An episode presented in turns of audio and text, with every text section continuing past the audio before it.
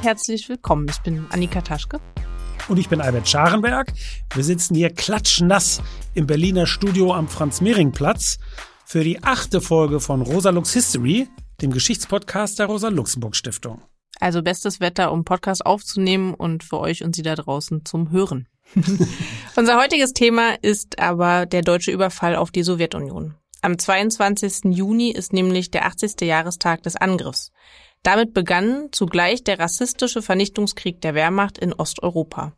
Denn die Sowjetunion war das erklärte Hauptziel der NS-faschistischen Kriegsführung. Schon in den 1920er Jahren, also lange vor der Machtübertragung an die NSDAP, hatte Adolf Hitler in seinem Buch Mein Kampf die Zerstörung des angeblichen jüdischen Bolschewismus zur Hauptaufgabe der Nationalsozialisten erklärt.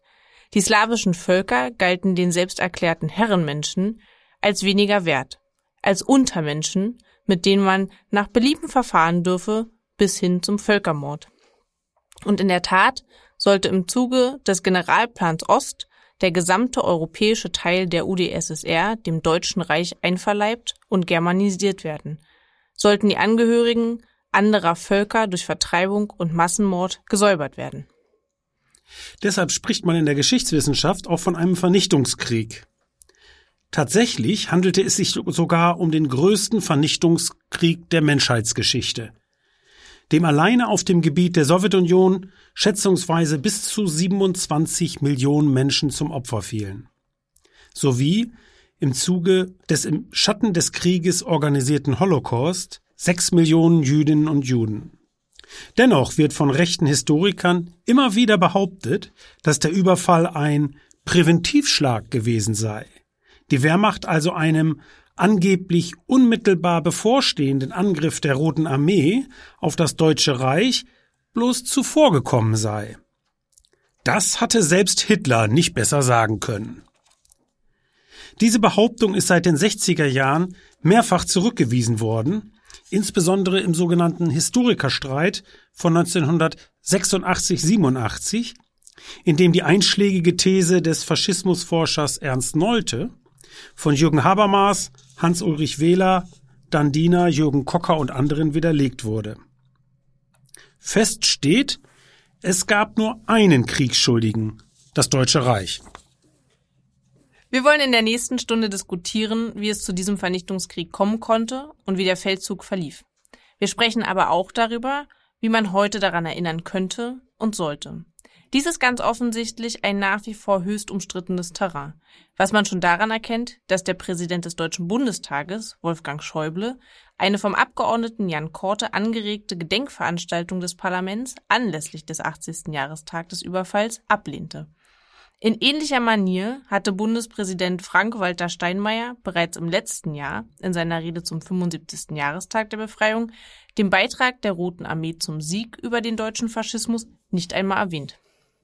Ja, allzu oft scheinen aktuelle Interessen die Erinnerungspolitik negativ zu beeinflussen.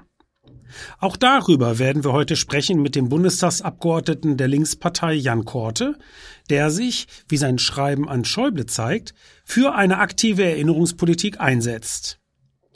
Weitere Studiogäste sind Dr. Elke Griglewski, Direktorin der Gedenkstätte Bergen-Belsen und Vorsitzende der Stiftung Niedersächsische Gedenkstätten, und Karin Heddinger, Mitarbeiterin der KZ-Gedenkstätte Neuengamme in Hamburg-Bergedorf.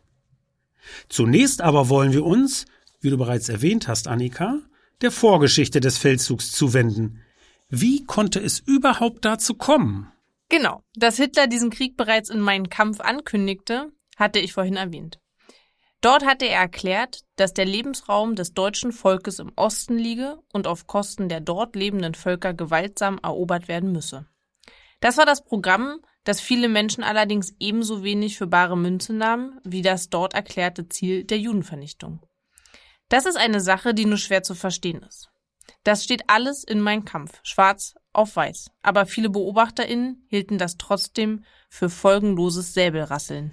Ja, und es war ein Programm, das vor und nach 1933 durchaus bündnisfähig war und in der Reichswehr wie in bestimmten Zweigen der Großindustrie auf Sympathien traf. Denn Hitler hielt mit seinen Plänen nicht hinterm Berg, sondern vertrat seine Idee der Eroberung neuen Lebensraums im Osten offen.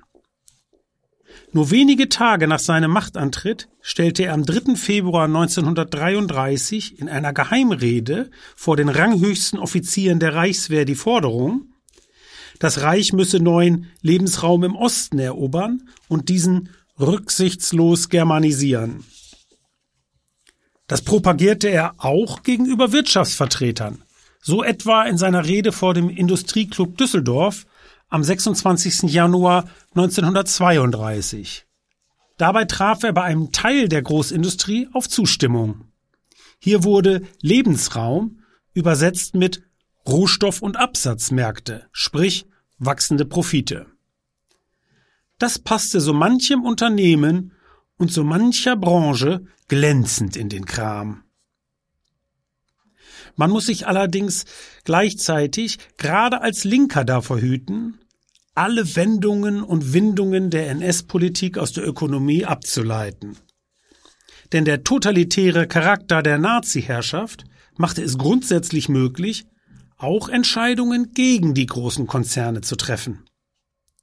Hitler brauchte für sein Kriegsprogramm die Industrie, nicht aber jeden einzelnen Industriellen. Grundsätzlich gab es in der Industrie wie in der Wehrmacht nach 1933 zwei Flügel. Eine Gruppe zeigte sich immer mehr gewillt, auch auf eigene Faust in den Krieg zu ziehen, während eine andere Gruppe derartige Pläne als selbstmörderisch ablehnte. Nach 1936 wird letztere immer mehr an den Rand gedrängt. Für die Aufrüstung Deutschlands aber waren beide Flügel zu haben. Da herrschte Einigkeit. Und diese Aufrüstung begann faktisch am Tag des Machtantritts der Nationalsozialisten. Wenn die Eroberung von Lebensraum im Osten das Hauptziel der Nazis war, dann war die möglichst rasche Aufrüstung der Reichswehr ihr wichtigstes Mittel, um dieses Ziel zu erreichen. Das stimmt, Annika. Allerdings hat Hitler sehr von der Uneinigkeit der europäischen Großmächte profitiert, die einander misstrauten und sich nicht auf eine gemeinsame Haltung gegenüber dem Deutschen Reich verständigen konnten. Man darf dabei aber auch nicht vergessen, dass Hitler jeden seiner aggressiven Schritte abfederte durch permanente Friedensbekundungen. Das deutsche Volk wolle keinen Krieg, es wolle Frieden, Frieden, Frieden und so weiter. Das erleichterte den Selbstbetrug der Europäer und führte zur Politik des Appeasements, also einer Politik der Beschwichtigung und des beständigen Nachgebens gegenüber den immer aggressiver werdenden deutschen Forderungen. Das wiederum trug wesentlich zu den Erfolgen der deutschen Außenpolitik bei, die Hitler in den 30er Jahren erzielte. So ratifizierte Hitler Deutschland bereits am 5. Mai 1933 die Verlängerung des 1926 mit der Sowjetunion abgeschlossenen Berliner Vertrags. Am 20. Juli schloss das Deutsche Reich und der Vatikan ein Konkordat. Mit der vom NS-Regime eingeleiteten Annäherung an Polen begann die Abkehr von der deutschen Ostpolitik der Weimarer Republik, dem deutsch-polnischen Nichtangriffspakt vom 26. Januar 1934 gipfelte. Es sah so aus, als würde ausgerechnet die Nazis den Ausgleich mit Polen bewerkstelligen. Ja, das waren für die Faschisten enorm wichtige Verträge, die zur Stabilisierung im Innern und zur Beruhigung des Auslands beitrugen. Gleichzeitig aber trat Deutschland noch 1933 aus der Abrüstungskonferenz und aus dem Völkerbund aus. Im März 1935 führte das Reich die allgemeine Wehrpflicht wieder ein und beendete einseitig die Rüstungsbeschränkungen des Versailler Vertrags. Dieser Schritt wurde zwar vom Völkerbund und von den anderen europäischen Mächten verurteilt, übrigens inklusive Italien, aber diese Verurteilungen blieben völlig folgenlos. Hitler konnte einfach weitermachen und ein Jahr später, am 7. März 1936, das entmilitarisierte Rheinland besetzen lassen. Er war dabei selbst überrascht, dass die Siegermächte des Ersten Weltkriegs diesen Schritt, von verbalen Protesten Frankreichs abgesehen, so einfach geschehen ließen. Damit steht im Grunde das Bündnis, das bei Kriegsbeginn dann der Spanische Bürgerkrieg, in den die deutsche Luftwaffe zugunsten des Putschgenerals Franco interveniert, während die republikanischen Kräfte von den Westmächten alleingelassen werden. In Spanien ziehen das Reich und das von Mussolini regierte faschistische Italien an einem Strang. Im Herbst 1936 schließen dann das Deutsche Reich und Japan den sogenannten Antikomintern-Pakt, dem Italien ein Jahr später nach Mussolinis Staatsbesuch in Deutschland beitritt.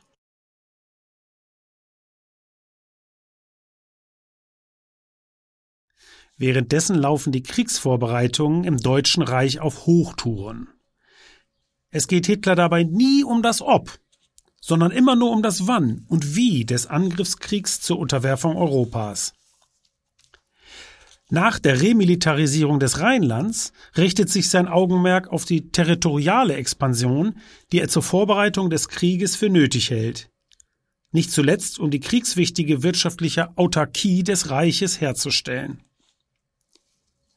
Im März 1938 wird durch den Anschluss Österreichs die Wiedereingliederung von Hitlers österreichischer Heimat vollzogen. Direkt im Anschluss beginnen die Planungen für die Zerschlagung der Tschechoslowakei. Hitler stellt die ultimative Forderung, dass die vorwiegend von Sudetendeutschen besiedelten Gebiete der CSR dem Reich angegliedert werden müssen.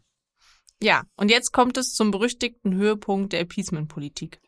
Denn die Regierungschefs von Frankreich und Großbritannien, Edouard Daladier und Neville Chamberlain, widersprechen nicht etwa, sondern beugen sich Hitlers Erpressung und zwingen die Tschechoslowakei, die Gebiete an Deutschland abzutreten.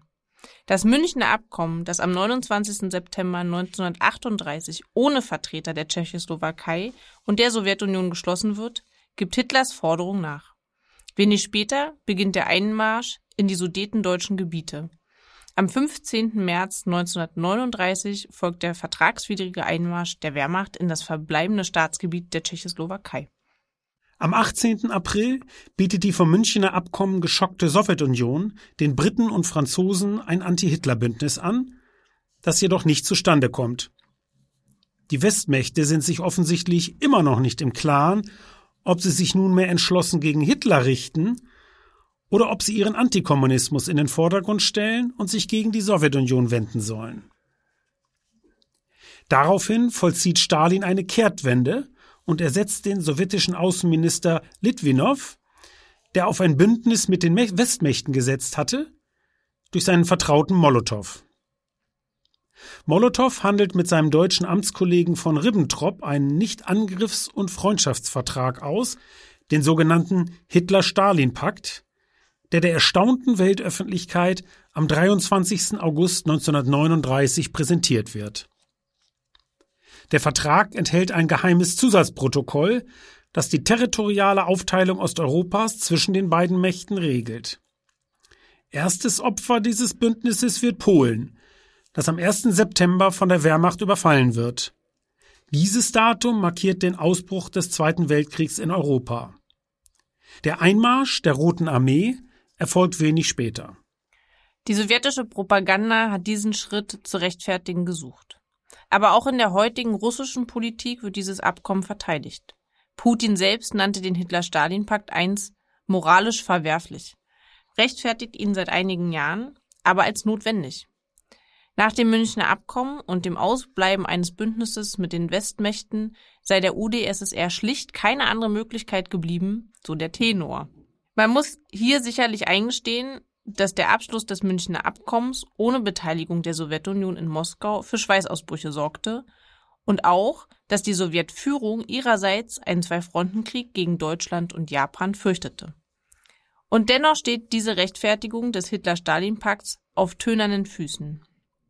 Denn zum einen stand auch nach München keineswegs fest, dass die schwankenden Westmächte sich mit Hitler verbünden wollten. Zum anderen war es das Bündnis zwischen Hitler und Stalin, das den deutschen Angriff auf Polen und anschließend auf Frankreich zumindest erleichterte, wenn nicht gar überhaupt erst möglich machte. Ganz genau, Annika. Es kommt ja noch ein weiteres Rechtfertigungsargument hinzu, demzufolge die UdSSR Zeit gewinnen musste, um sich auf den Krieg gegen das hochgerüstete Nazi-Deutschland vorzubereiten. Das aber hatte Stalin sich selbst eingebrockt. Denn die Rote Armee war zwar aufgerüstet worden in den 30er Jahren, aber das leitende technische Personal sowie die gesamte Führungsspitze der Roten Armee waren den großen Säuberungen zum Opfer gefallen.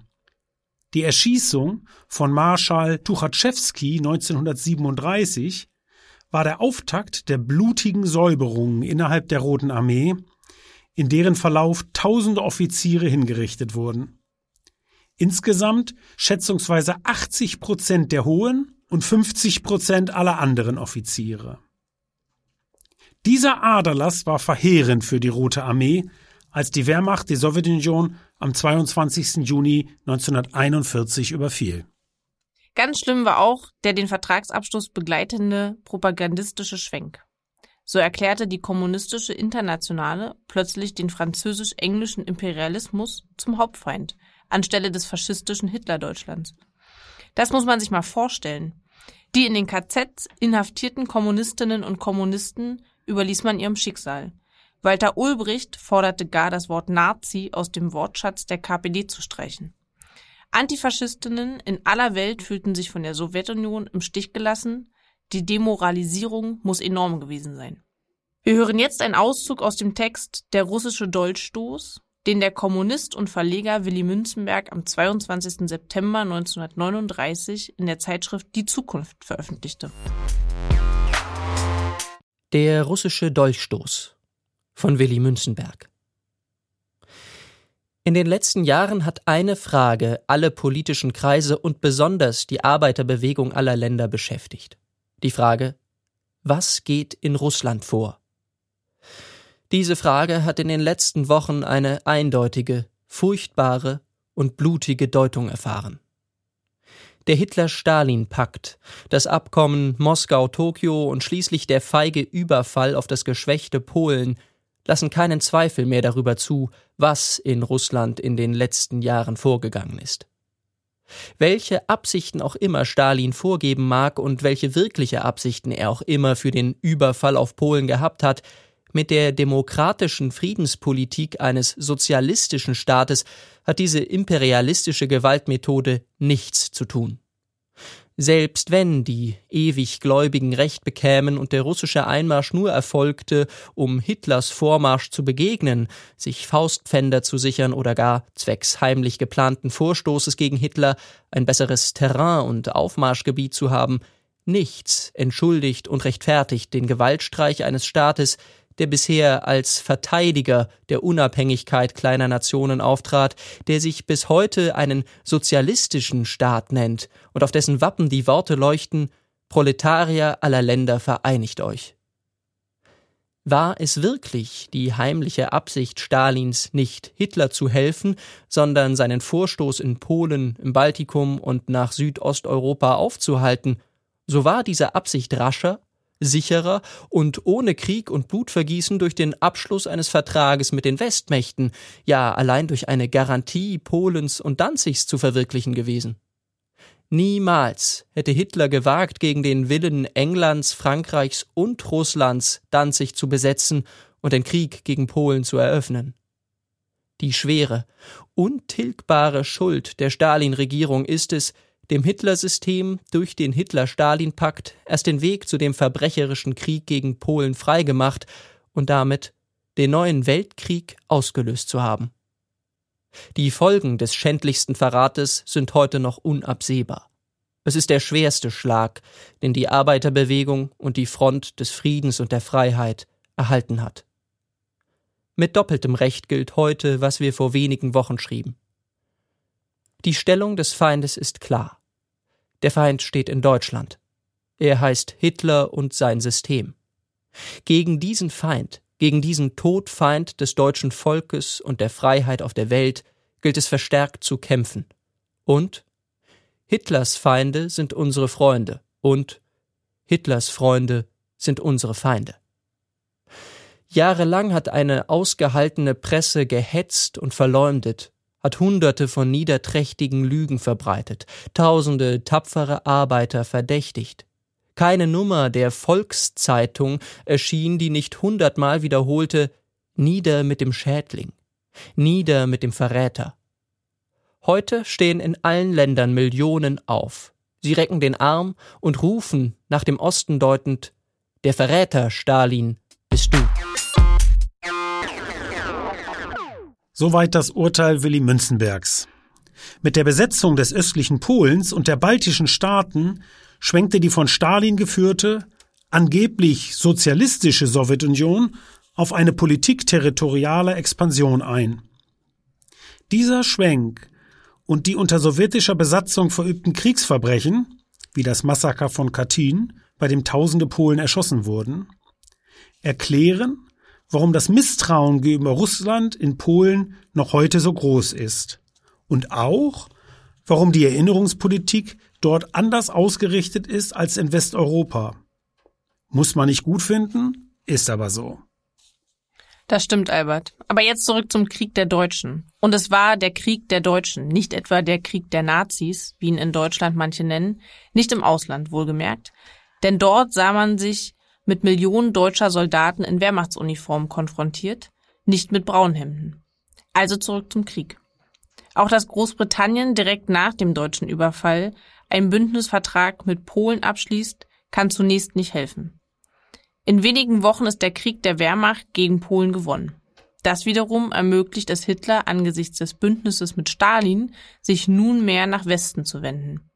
1940 werden Norwegen und Dänemark die Benelux-Staaten und schließlich Frankreich erobert. Im April 1941 zudem Griechenland und Jugoslawien. Im Westen steht nun nur noch Großbritannien gegen Hitler. Ab Sommer 1940 beginnt in Deutschland die direkte Vorbereitung des Feldzugs gegen die Sowjetunion. Im Dezember 1940 werden die endgültigen Befehle für die Fall Barbarossa genannte Aktion erteilt. Es steht längst fest, dass es sich um einen Vernichtungskrieg handeln wird. So ergeht kurz vor dem Feldzug die Anweisung, Politkommissare der Roten Armee nicht als Kriegsgefangene zu behandeln, sondern unverzüglich zu erschießen. Mit dem Angriff auf die Sowjetunion beginnen hinter der Front auch die Massenerschießungen von Jüdinnen und Juden, die über eine Million Opfer fordern und den Auftakt des Holocaust markieren. Generaloberst Hermann Hoth erinnert in einem Armeebefehl über die Grundsätze der Kriegführung an deren zutiefst rassenideologische Begründung. Zitat Ich verlange, dass jeder Soldat der Armee durchdrungen ist von dem Gefühl unbedingter Überlegenheit. Wir sind die Herren dieses Landes, das wir erobert haben. Mitleid und Weichheit gegenüber der Bevölkerung ist völlig fehl am Platz. Nach den militärischen Siegen gegen Polen und Frankreich setzten Hitler und die Wehrmacht erneut auf die so erfolgreiche Strategie des Blitzkrieges. Diese Strategie basiert auf schnellen Vorstößen großer motorisierter Einheiten, also vor allem Panzerverbänden, und zielt auf die Einkesselung gegnerischer Truppenverbände. Auf dieser Basis greift die Wehrmacht die Sowjetunion mit über drei Millionen Soldaten an, unterstützt von weiteren 600.000 Soldaten ihrer Verbündeten aus Italien, Rumänien, der Slowakei, Ungarn und Finnland. Der Angriff erfolgt in drei Heeresgruppen, die rasch Richtung Leningrad, Moskau und Kiew vorstoßen. Auf der sowjetischen Seite herrscht zunächst vollkommene Überraschung. Das wird übrigens auch in Geschichtsbüchern der DDR bestätigt. Als er vom Überfall erfuhr, soll Stalin gedacht haben, dass er nunmehr selbst zur Rechenschaft gezogen werden würde. Schließlich hatte er alle Warnungen seiner Agenten vor einem bevorstehenden deutschen Angriff ignoriert und eine rechtzeitige Mobilmachung der Roten Armee versäumt. Vielleicht glaubte Stalin, die Deutschen würden sich keinem Zwei-Fronten-Krieg aussetzen. Aber wie dem auch sei, er hatte die Rechnung ohne den Wirt gemacht. Denn Hitler ging davon aus, dass die Wehrmacht die Sowjetunion binnen Monaten besiegen könne. Die Rote Armee trifft der Angriff also unvorbereitet. Die Truppenverbände der Wehrmacht stoßen rasch vor. Es kommt zu riesigen Kesselschlachten, in denen die Deutschen Millionen sowjetische Soldaten töten oder gefangen nehmen. Von den innerhalb des ersten halben Kriegsjahres gefangenen über 3,3 Millionen sowjetischen Soldaten sterben bis Ende 1941 zwei Millionen an mangelnden Essensrationen, ungenügender medizinischer Betreuung und fehlendem Schutz vor Hitze und Kälte. Sowjetische Kriegsgefangene im Reich zur Arbeit einzusetzen, ist zunächst aus rassenideologischen Gründen nicht vorgesehen. Das ändert sich erst mit dem Scheitern des Blitzkriegs. Nunmehr werden die Gefangenen ins Reich transportiert und als Zwangsarbeiter eingesetzt. Großenteils in der Industrie und hier nicht zuletzt auch in der Rüstungsproduktion. Von den insgesamt 5,7 Millionen sowjetischen Kriegsgefangenen kommen bis Kriegsende 3,3 Millionen, also weit über die Hälfte in deutscher Gefangenschaft um. Wir hören jetzt das Gedicht Wart auf mich von Konstantin Simonow, das 1942 in der Pravda veröffentlicht wurde. Der Kriegsberichterstatter Simonow schrieb das beliebteste sowjetische Gedicht der Zeit beinahe zufällig, denn eigentlich hatte es nur ein paar Zeilen an seine Geliebte werden sollen. Die deutsche Fassung kommt von Clara Blum.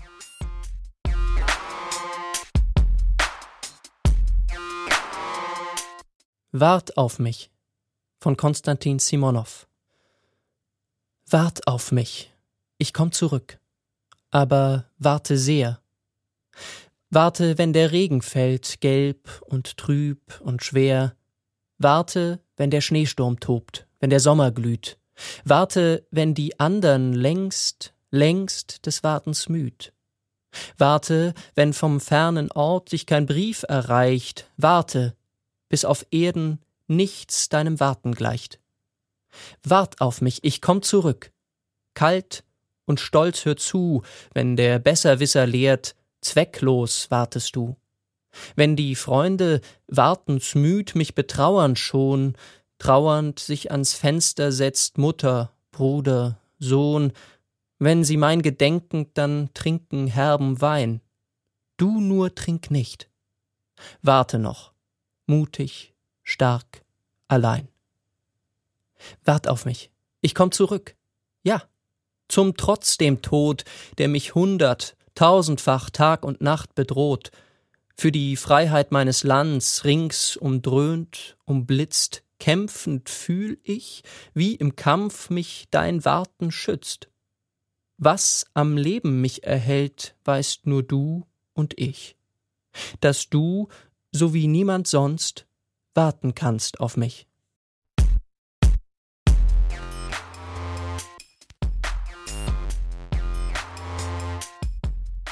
In den von der Wehrmacht besetzten Gebieten wüten die deutschen Besatzer geradezu. Ich hatte vorhin bereits erwähnt, dass direkt mit dem Beginn des Feldzugs hinter der Front die systematische und massenhafte Erschießung von Jüdinnen und Juden beginnt. Die Roma werden ähnlich gnadenlos verfolgt und ermordet wie die Juden. Aber auch die Angehörigen slawischer Völker, die Russen, Ukrainer, Polen, werden nur geringfügig besser behandelt. Kein Wunder, dass diejenigen, die, etwa in der Ukraine, den Einmarsch der Deutschen anfänglich begrüßen, rasch eines Besseren belehrt werden. Ja, Albert. Und als dann die deutsche Offensive am Jahresende im Schneetreiben vor Moskau stecken bleibt, gelingt es der Sowjetunion allmählich, neue und besser ausgerüstete Verbände in den Kampf zu schicken. Im Winter dominiert die Rote Armee zunehmend das Kriegsgeschehen gegen die bloß auf einen Blitzkrieg eingestellte und vom Winter überraschte Wehrmacht. Kurz, die Deutschen sind nicht vorbereitet. In Dokumentarfilmen kann man sehen, wie demgegenüber die Rotarmisten im Schnee zur Tarnung ganz in Weiß gekleidet auf Skiern zum Angriff übergehen. Ja, aber auch in den besetzten Gebieten gibt es angesichts der deutschen Terrorherrschaft massiven Widerstand durch Partisaninnen und Partisanen, die im Rücken der Front die kriegswichtige Infrastruktur der Deutschen, vor allem Eisenbahnlinien, angreifen. Die Angriffe der Partisanen werden zu einer immer größeren Bedrohung und binden immer mehr deutsche Truppen, die eigentlich an der Front benötigt werden. Ein Punkt muss ich hier aber besonders hervorheben, nämlich dass unter den Partisanen auch viele Frauen waren. Das wird in der Erinnerungskultur immer wieder unterschlagen. Die Journalistin Ingrid Strobel hatte Ende der 80er Jahre ein Buch geschrieben über Frauen, die bewaffneten Widerstand gegen die Deutschen leisteten sei es als Partisaninnen hinter der Front oder als Aufständische wie etwa im Warschauer Ghetto. In ihrem Buch wird deutlich, wie wichtig der Anteil der Frauen nicht nur am Widerstand insgesamt war, sondern eben auch am bewaffneten Kampf. In der Roten Armee dienten Frauen übrigens auch als Soldatinnen. Zunächst vor allem als Sanitäterinnen, dann aber auch als Fliegerinnen, Scharfschützinnen, Panzersoldatinnen oder Funkerinnen. Bis Kriegsende wurden Schätzungen zufolge bis zu einer Million Soldatinnen an der Front eingesetzt. Oh ja. Mit dem Steckenbleiben der deutschen Offensive im herbstlichen Morast und winterlichen Schnee ist der Blitzkrieg gescheitert. Das heißt, die Deutschen haben den Krieg im Grunde verloren und das bereits Ende 1941. Sie wissen es nur noch nicht. Sie haben Leningrad nicht erobert, sondern müssen es belagern. Und weder Moskau erreicht noch den Kaukasus. Gemessen an den eigenen Plänen sieht es also richtig mies aus. Hinzu kommt, dass das Deutsche Reich nach dem japanischen Angriff auf Pearl Harbor auch noch den Vereinigten Staaten den Krieg erklärt. Damit ist die Niederlage im Grunde besiegelt. Das sehe ich ähnlich, Albert. Just in diese Zeit fällt dann auch die Wannsee-Konferenz am 20. Januar 1942, auf der festgelegt wird, wie die Endlösung der Judenfrage, also die gezielte und systematische Vernichtung der Jüdinnen und Juden in Europa, durch deren Deportation organisiert werden soll. Das ist hier im Kontext des Krieges gegen die UdSSR von besonderem Interesse, weil die Judenvernichtung Ressourcen bindet, die die Wehrmacht eigentlich dringend an der Front benötigt.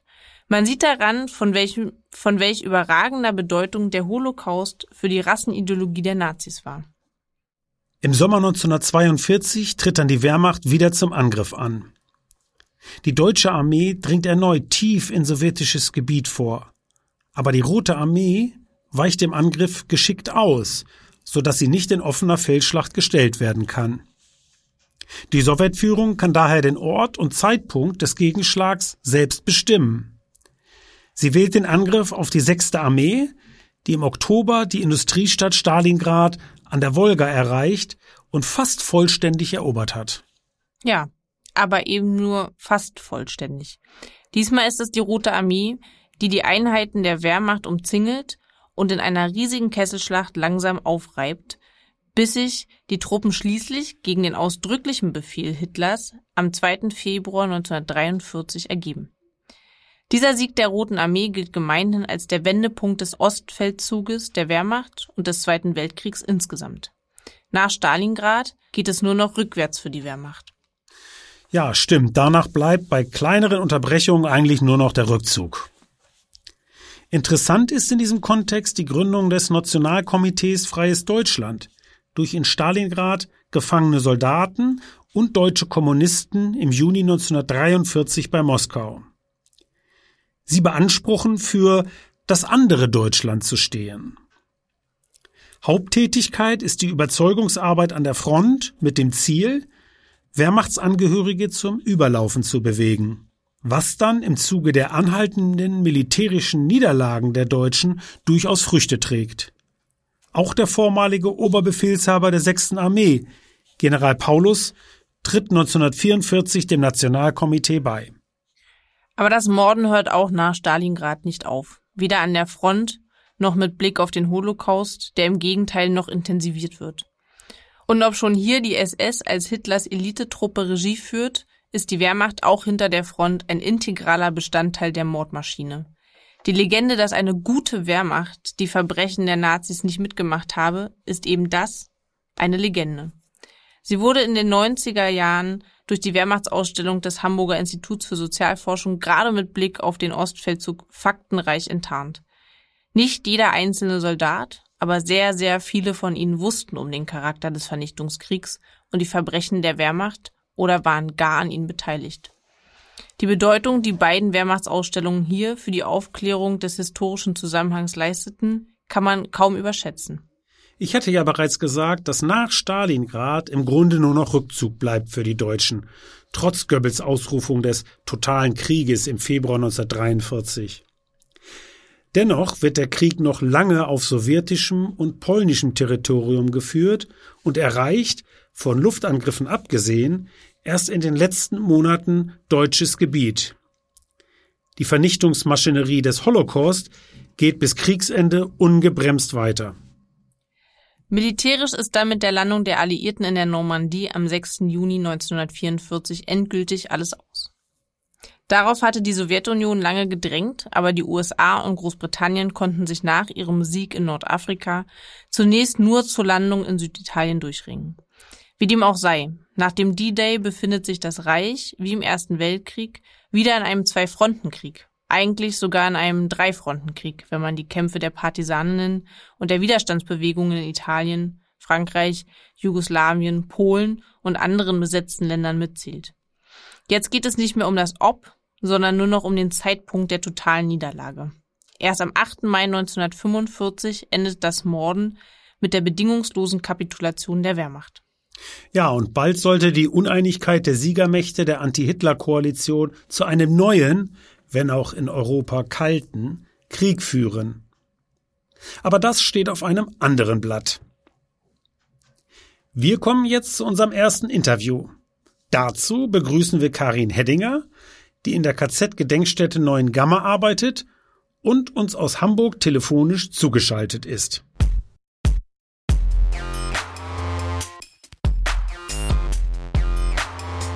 Hallo Karin. Hallo Albert. Karin, wir sprachen vorhin über all die Zwangsarbeiter, gerade aus der Sowjetunion, die für das Deutsche Reich arbeiten mussten und dass so viele von ihnen starben. Wie würdest du die Opfergruppe der Zwangsarbeiter beschreiben bzw. einordnen in die NS-Kriegspolitik? Also erstmal glaube ich, ist wichtig, dass die Zwangsarbeit für diese ganze Kriegswirtschaft ähm, enorm wichtig gewesen ist, dass die deutsche Armee ähm, oder das Deutsche Reich insgesamt je nach Kriegsverlauf sich Zwangsarbeiterinnen und Zwangsarbeiter rekrutiert hat. Und dann gibt es natürlich eine Aufteilung. Also Zwangsarbeit ist ein riesiges Wort. Und wenn wir von zwangsarbeitenden Menschen im Nationalsozialismus sprechen, dann reden wir von insgesamt, ich glaube, 20 Millionen Personen, die also nicht nur im Deutschen Reich, sondern in, in den ganzen besetzten Gebieten auch eingesetzt waren. Äh, und diese Zwangsarbeitenden teilen sich natürlich auf in zivile Zwangsarbeitende, aber dann auch äh, KZ-Häftlinge und Kriegsgefangene und noch diverse andere Gruppen. Könntest du diese drei Gruppen, die du da äh, beschreibst, wie groß waren die denn so von den Zahlen her, wenn du sagst 20 Millionen Zwangsarbeiterinnen und Zwangsarbeiter äh, gab es äh, im Laufe des Krieges? Äh, wie setzt sich das da ungefähr zusammen, dass man sich so dieses Mengenverhältnis vorstellen kann? Von den drei Gruppen kann ich das nicht ganz genau sagen, da kann ich es aber für die sowjetischen äh, Kriegsgefangenen sagen. Also da wären das insgesamt zwischen 39 und 45, wenn man den Zeitraum so nimmt, sind das über vier Millionen, fast fünf Millionen. Äh, und davon sind zwei Millionen Zivilarbeiter und Zivilarbeiterinnen und äh, fast zwei Millionen ähm, Kriegsgefangene. Also ich finde, es ist aber auch in Anführungsstrichen eine moderne Form der Sklaverei. Da wurden natürlich große Unterschiede gemacht zwischen eher westlichen Zwangsarbeiterinnen und Zwangsarbeitern und dann den äh, aus dem Osten. Ich finde ganz wichtig bei Zwangsarbeiterinnen und Zwangsarbeitern erstmal grundsätzlich zu sagen, es ging ähm, immer im Wechselverhältnis um Arbeit und Vernichtung. Was wichtig war, war, dass die alle sehr wenig zu essen bekommen haben, dass die alle unter sehr, sehr schlechten Verhältnissen gearbeitet haben. Und die sowjetischen Zwangsarbeiterinnen und Zwangsarbeiter hatten kaum, also sie waren eigentlich isoliert. Die durften überhaupt keinen Kontakt zur Zivilbevölkerung haben, was sehr schwer war. Dadurch gab es nämlich auch wenig Solidaritätsaktionen, also auch zwischen anderen äh, Gruppen. Ja, die kriegten noch weniger zu essen, die kriegten noch weniger. Also das war unfassbar, wie die, wie die behandelt worden sind man kann sagen, jüdische Menschen und Sinti und Roma, äh, also nach, dem Denken der Nazis, äh, standen die im ganz unten und das waren auch die, die äh, am schlechtesten behandelt worden sind. Äh, das war auch in den Konzentrationslagern so. Und sowjetische Menschen waren dem fast gleichgestellt. Karin, ich habe noch eine ein bisschen andere Frage, ähm, auch zu der Forschung und auch dem Schwerpunkt auch in der Gedenkstätte, in der du arbeitest, nämlich ja, die Frage nach der historischen Forschung von Täterinnen im Holocaust, die ja durchaus sehr spät angefangen hast, kannst du uns und vielleicht auch unseren Zuhörerinnen sagen, wie es zu dieser Forschung kam, sich dann doch mit Täterinnen zu beschäftigen und warum vielleicht auch erst so spät? Was wichtig ist, ist, dass dieser Angriff auf die Sowjetunion hat ähm, für die Nazis wirklich riesige Möglichkeiten gebracht weitere Möglichkeiten für Massenmord und für Deportation und hat auch zu einer Radikalisierung geführt. Und ich möchte, dass es auf jeden Fall noch gesagt wird, so, weil das, ähm, dass denen noch ein riesiges Feld öffnete. Ähm, ich komme gleich auf die Täterforschung, weil die hängt damit auch äh, zusammen. Und mir ist wichtig, dass da nochmal deutlich wird, also dass das wird so oft vergessen. Also ja, Angriff auf die Sowjetunion, da sind dann in dem Moment äh, jüdische Menschen in Ghettos ge gesteckt worden. Und als dann ähm, die westlichen jüdischen Menschen, also zum Beispiel Hamburger werden nach Minsk deportiert oder so, sind diese Ghettos aufgelöst worden. Also die Leute sind erschossen worden, um wieder Platz zu schaffen. Ähm, es sind ähm, behindert, körperlich, geistig behinderte Menschen, psychisch kranke Menschen sind direkt äh, nach dem Überfall ermordet worden, weil zum Beispiel man dieses Krankenhaus wie als Sitz der Verwaltung äh, haben möchte oder der, der Wehrmacht oder so. Und diese ganzen, diese Erweiterung und die Radikalisierung, die führte natürlich auch dazu, dass auch neue Tätergruppen eine größere Rolle gespielt haben. So, das, das ist mir erstmal wichtig, weil das eben auch in einem Zusammenhang mit der Täterforschung steht.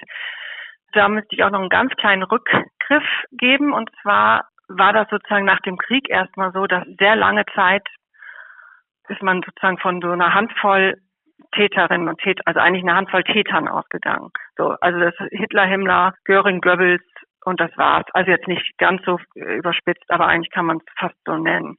Hitler hat das angeordnet und das war alles auf Führerbefehl und dann ging es so runter.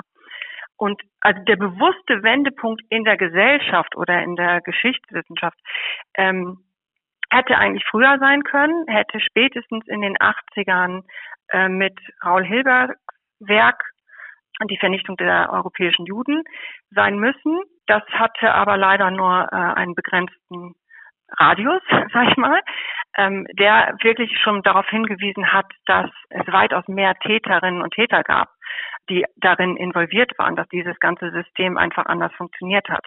Und den großen Bruch, den gibt es dann eben in den 90ern, als die Goldhagen-Debatte war, also das Buch von Goldhagen, Hitlers willige Vollstrecker und gleichzeitig oder vorher eben Christopher Browning ähm, mit ganz normale Männer, Polizeibataillon 101.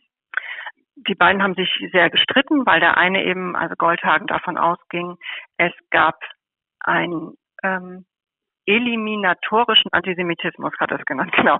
Also der sozusagen in der deutschen Kultur, in den Deutschen drin gesteckt hat und der sich durch die Bank durchgezogen hat, während Browning eher davon ausging, dass das, ich würde mal sagen, eher sozialpsychologisch, also der Druck der Gruppe, ja nicht klein und schwach sein zu wollen und so. Wo die sich aber beide, also da haben sie sich auch sehr oder viele sich sehr drüber gestritten, wo kommt es denn jetzt her? Aber was meines Erachtens wichtig ist, ist, dass in dieser Debatte endlich mal deutlich wurde, es waren nicht nur irgendwie tausend Menschen, sondern es sind irgendwie 200.000 wirklich maßgeblich und massiv an diesen Tötungen beteiligt gewesen. Das zieht sich durch äh, Institutionen, das zieht sich durch Strukturen, das zieht sich eben äh, bis zu der Person, die dann äh, geschossen hat. Ähm, das finde ich sind die drei wichtigen Bücher, äh, die auch zu Debatten angeregt haben und wo sich was verändert hat.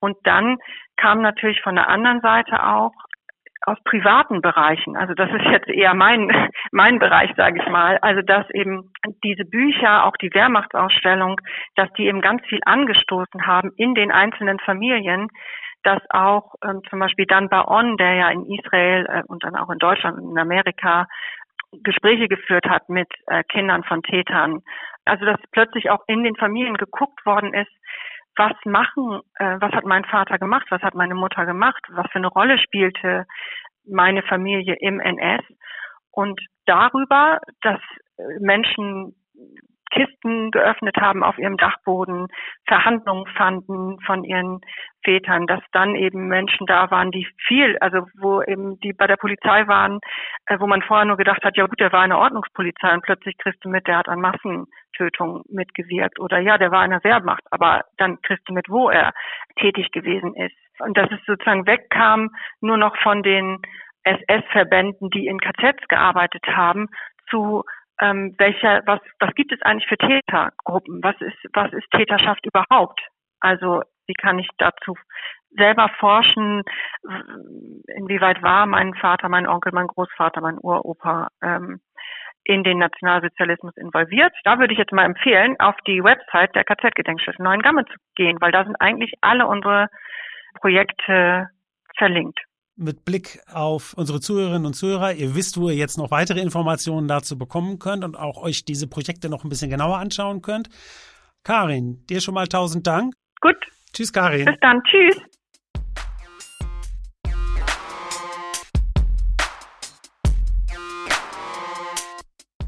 Die Täterforschung ist in der Tat ein Thema, mit dem sich die Forschung noch viel zu wenig beschäftigt. Klar, die Empathie mit den Opfern des NS-Faschismus sollte nicht geschmälert werden. Aber ich finde, gerade im Land der Täterinnen und Täter darf die Forschung über genau diese Gruppe, über Handlungen und Motive nicht schweigen.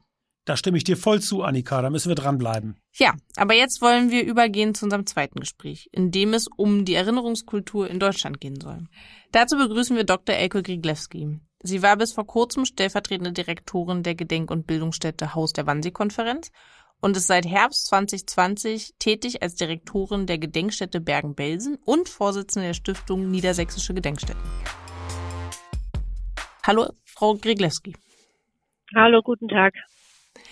Ich würde gerne einsteigen mit einer wahrscheinlich sehr komplizierten und gar nicht so einfach zu beantwortenden Frage für so kurze Zeit per Podcast, ähm, nämlich worin liegt denn der Zusammenhang zwischen dem Vernichtungskrieg und dem Holocaust? Der Zusammenhang liegt darin, dass mit dem Überfall auf die Sowjetunion im Juni 1941 der systematische Massenmord an Jüdinnen und Juden begann. Also hinter den Wehrmachtseinheiten zogen sogenannte Einsatzgruppen in die Sowjetunion und erschossen Jüdinnen und Juden in den Ortschaften, die schon eingenommen waren, durch die man gekommen war. Wehrmachtseinheiten waren in Teilen auch beteiligt an diesem systematischen Massenmord. Und es ist kein Zufall, dass es im Zusammenhang mit dem Überfall auf die Sowjetunion steht, weil sich der Krieg gegen die Sowjetunion insgesamt unterschied von den anderen Kriegen, die die Deutschen vorher geführt oder initiiert hatten. Es war der erste Krieg, bei dem die Genfer Kriegskonvention und die Hager Landkriegsordnung nicht mehr eingehalten wurden und wo es verbrecherische Befehle gab, die schon das Vorgehen gegen die nicht nur jüdische, sondern auch die nicht-jüdische sowjetische Bevölkerung quasi im Vorfeld entschuldigte, das brutale Vorgehen entschuldigte. Vielen Dank. Wir springen ähm, direkt so ein bisschen in die Gegenwart, nämlich zu der Frage, welche Rolle dieser Vernichtungskrieg im Osten äh, der Deutschen denn in der Erinnerungskultur spielt. Und hat sich das in den letzten Jahren verändert? Ist es äh, irgendwie moderner geworden, darüber zu sprechen, wenn man so möchte? Also ich würde aus meiner Perspektive spielt es heute zu wenig eine Rolle eigentlich. Also aus meiner Perspektive gab es Zeiten beispielsweise im Zusammenhang mit den mit der Auseinandersetzung der beiden Ausstellungen über die Verbrechen der Wehrmacht, dass das Thema präsenter war in der im, im Gedächtnis im, im der, der deutschen Gesellschaft. Ähm, ich denke schon, dass es jetzt in der Erinnerungslandschaft, also Gedenkstätten und sowas, das ähm, Thema sowjetische Kriegsgefangene und so schon sehr präsent ist. Aber wenn wir auf die Straße gehen würden und fragen würden, wer weiß, was äh, für ein besonderer Tag der 22. Juni ist, glaube ich nicht, dass so viele Menschen da Bescheid wissen würden. Und von daher, das glaube ich, dass es sich geändert hat in den letzten Jahren, dass die Schere zwischen den sogenannten Spezialisten, Spezialistinnen, die sich damit auskennen und denjenigen, die diesen Tag als keinen besonderen Tag wahrnehmen, dass die größer geworden ist. Weil ich jetzt aus, wenn ich an die politische Bühne denken würde, manchmal das Gefühl habe, dass der Vernichtungskrieg im Osten zu wenig beachtet wird. Was würden Sie denn sagen, Frau Glegewski, woran liegt das? Das ist ja eigentlich so auf äh, äh, erstmal nicht evident, äh, wenn man an die Anzahl der Opfer denkt. Und Sie haben gerade schon darauf hingewiesen, an den besonderen Charakter des Vernichtungskrieges. Wie kommt das, dass es in der Erinnerungskultur dann vergleichsweise, ist vielleicht nicht der richtige Begriff, aber stiefmütterlich behandelt wird? Ich glaube, dass es ähm, also unterschiedliche Gründe hat. Und ein Grund ist möglicherweise, dass schon auch immer gegenwärtige Zustände ähm, ein, ein, ein, also Ergebnisse mit sich bringen für die Erinnerungskultur.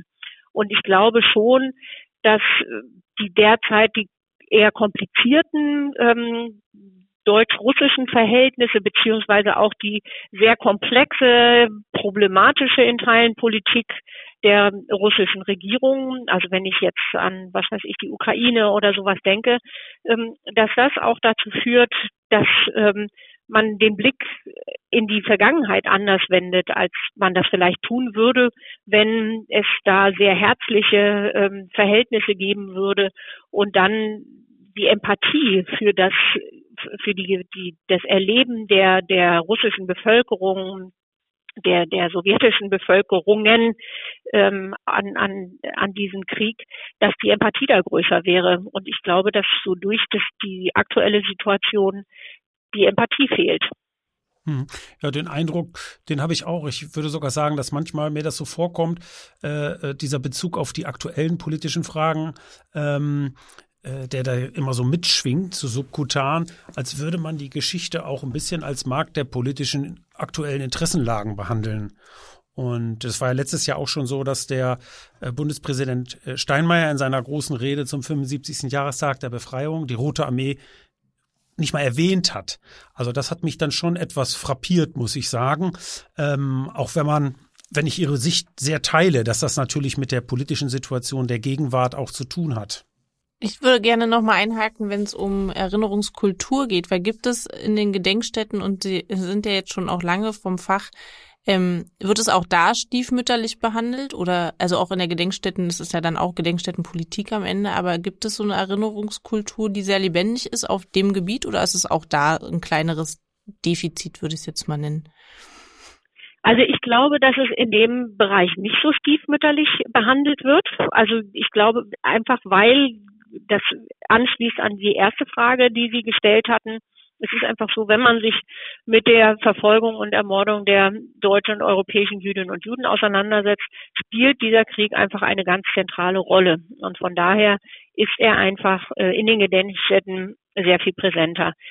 In den Gedenkstätten, wo es um äh, Kriegsgefangene geht, sowieso, aber eben auch in anderen ähm, ich finde eher interessant, wenn ich noch zurückdenke, jetzt kurze Zeit nach der Wende konnten wir feststellen, dass beispielsweise Menschen, die in der DDR sozialisiert waren, sich sehr viel besser mit dem Krieg gegen die Sowjetunion auskannten und wir dann manchmal in der Situation waren, ihnen sagen zu müssen, dass das, was sie dort in, gelernt hatten, nicht Propaganda ist, sondern dass es tatsächlich eben diese Dimension von Vernichtungskrieg hatte, während eben Menschen, die eher im Westen geprägt waren, sich sehr viel besser mit der Verfolgung von ähm, Jüdinnen und Juden auskannten. Also dass es ähm, und, und wechselseitig eben die Defizite dann vorhanden waren. Also das heißt, es gibt immer ähm, Wellen, die ein Auf und Ab sind und ähm, beispielsweise jetzt zum Jahrestag ist es ja so, dass ähm, das Deutsch-Russische Museum Karlshorst besondere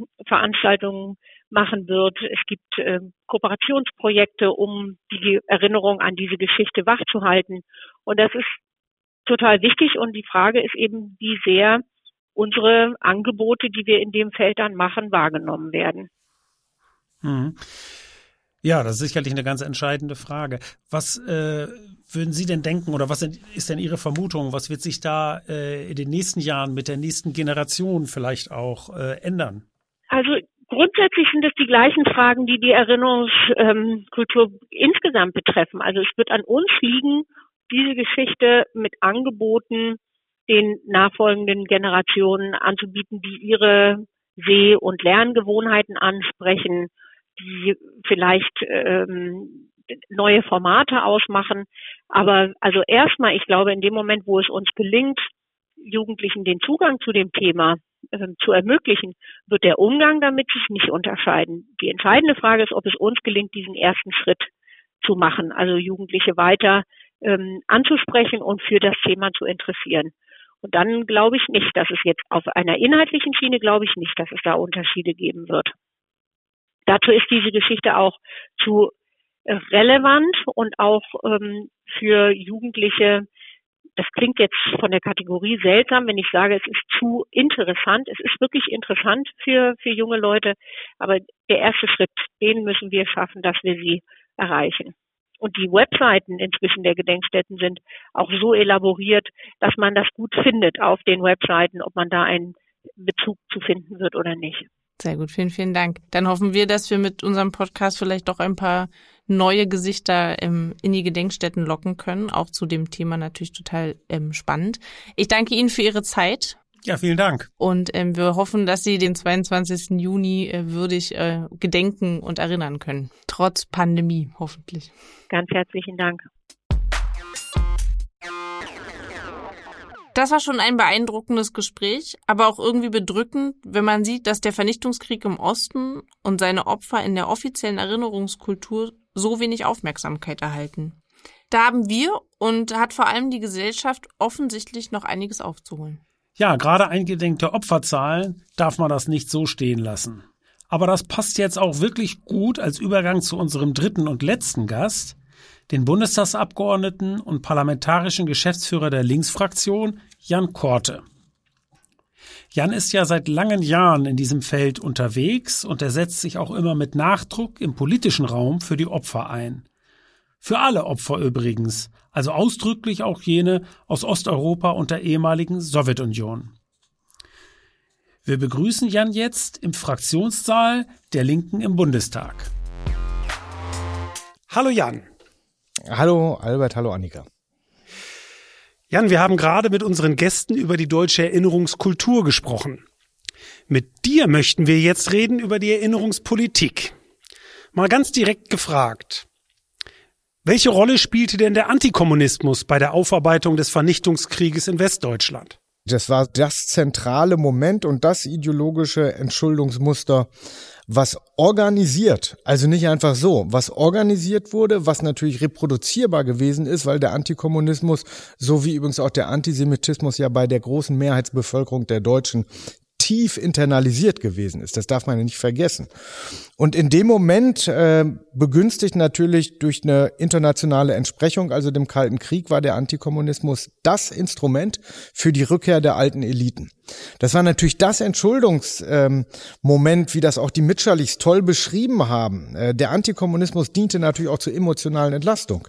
Also wenn der Kommunismus, der Sozialismus in der Summe, und das ist damals die gängige äh, offizielle Politik gewesen, aber auch die Geschichtsschreibung gewesen ist, schlimmer als der NS-Faschismus gewesen ist und es den Kommunismus aber noch gibt, bedeutet ja übersetzt gesagt, ich muss mich auch mit meiner eigenen emotionalen Verstrickung in den Faschismus, in die Massenverbrechen, in dem Durchhalten bis zur letzten Patrone gar nicht auseinandersetzen. Und deswegen ist, äh, äh, kann man äh, über die Vergangenheitspolitik nicht reden, wenn man nicht über den Antikommunismus redet. Ist eine zentrale Frage. Und über den Antikommunismus wird de facto gar nicht geredet. Wenn man das jetzt mal äh, auf die gesamtdeutsche Situation erweitert, ähm, kann man dann, wenn man jetzt auf die DDR guckt, kann man dann vielleicht sagen, dass dort der Überfall auf die Sowjetunion im Verhältnis zu anderen Fragen äh, des NS-Faschismus und auch im Gegensatz zu Westdeutschland eine ganz besondere große Rolle gespielt hat, vielleicht sogar im Verhältnis zu den anderen überhöht und instrumentalisiert worden ist. Was meinst du? So, da muss ich einfach mal feststellen, das passt vielen nicht, aber ich kann es einfach nur mal feststellen, dass die Entnazifizierung im Bereich der DDR, vorher schon in der SPZ, also zum Beispiel was, was diese ganzen verlotterten Hohenzollern und so angeht, ähm, und dass der Austausch der Eliten natürlich in der DDR weitestgehend durchgesetzt worden ist. Also nehmen wir mal nur die Lehre. In der DDR und SPZ wurde gezeigt worden, nein, ich muss mit den ganzen äh, verdreckten Nazi-Lehrern nicht weiter die Kinder malträtieren. Das muss man nicht. Man kann es anders machen. Ich kann auch einen Staat aufbauen, der nicht vollständig aus dem Reichssicherheitshauptamt besteht. Also das ist da ja gezeigt worden. Die kritische Komponente ist, und das muss man sagen, und das will ich jetzt nochmal zugespitzt äh, auch versuchen zu formulieren, wenn der Antikommunismus das emotional-ideologische Entschuldungsmuster für die Mehrheitsgesellschaft in der Bundesrepublik ist, so war es natürlich die Deklarierung der DDR als antifaschistischer Staat für die Mehrheitsgesellschaft in der DDR. Da wollen wir hier auch gar keine Luft dran lassen. Denn logischerweise ist genau das dasselbe, nur spiegelverkehrt natürlich. Wenn ich sage, ich lebe in einem antifaschistischen Land, dann brauche ich mich auch nicht mit meiner Involvierung in den Faschismus auseinandersetzen. Ich finde, das ist die einzige Parallele, die zulässig und wichtig ist zu erkennen, was also die große Mehrheit der Bevölkerung angeht. Aber ansonsten ist es nicht äh, zu vergleichen. Und ähm, was sozusagen das Gedenken an den Vernichtungskrieg bei zu wenig Beachtung des Holocaust, also was die äh, äh, antisemitisch-rassistische Komponente angeht, die kam in der Tat zu kurz äh, ein Stück weit in der DDR, keine, keine Frage.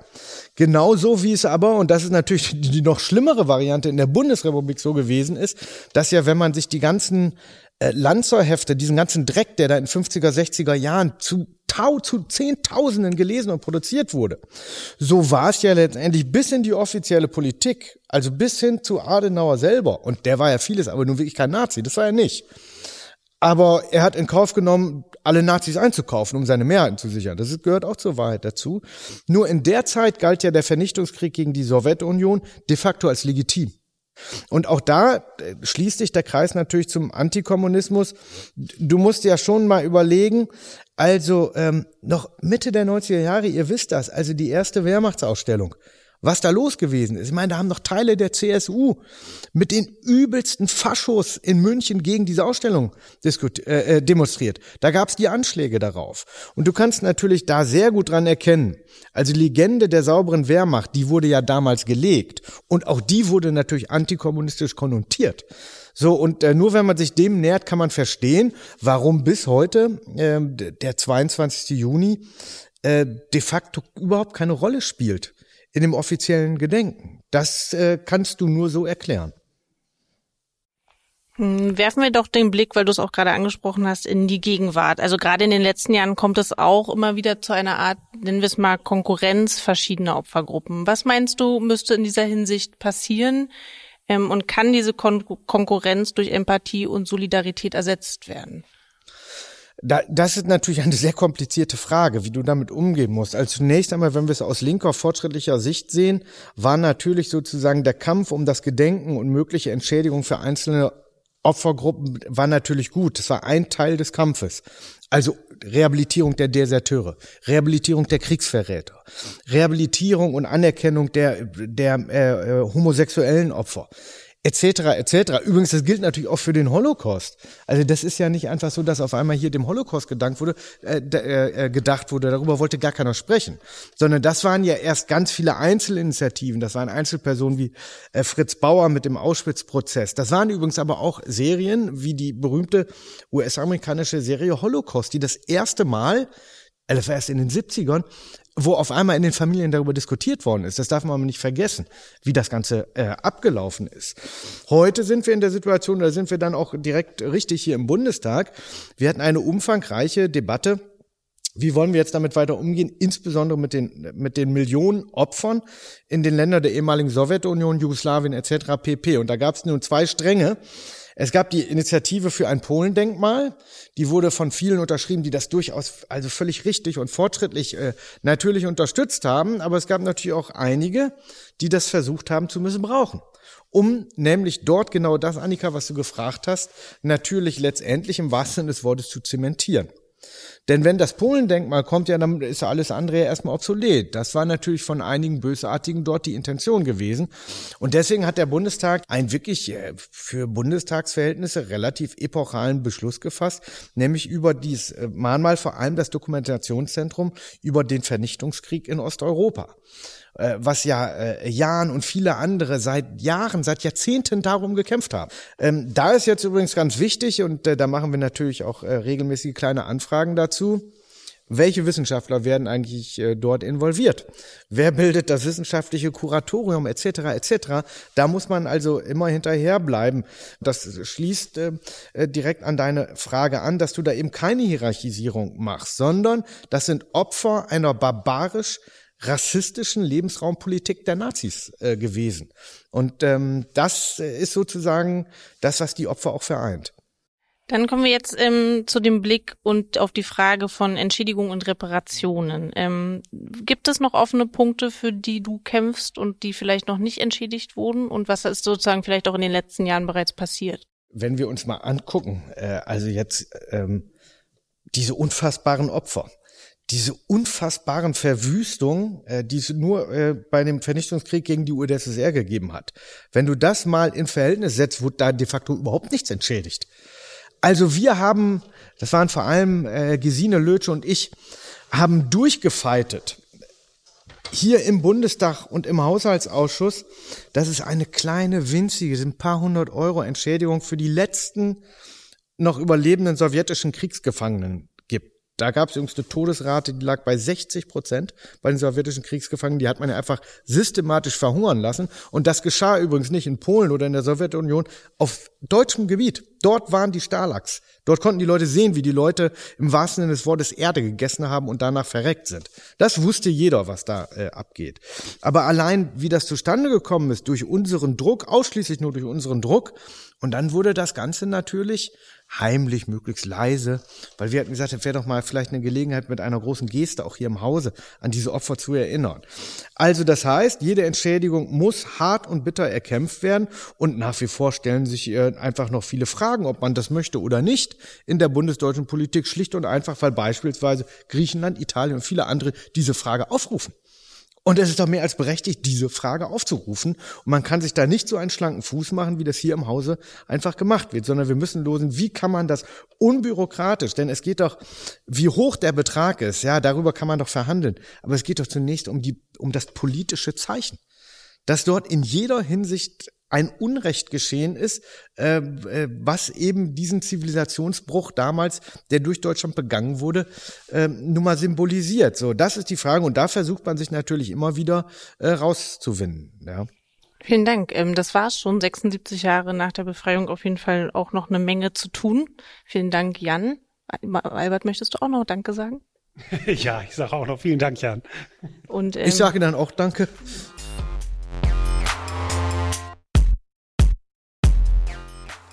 Ich denke, man sieht, dass wir in der Erinnerungsarbeit inzwischen zwar nicht mehr am Anfang stehen, aber dass zugleich keineswegs alle Fragen beantwortet sind.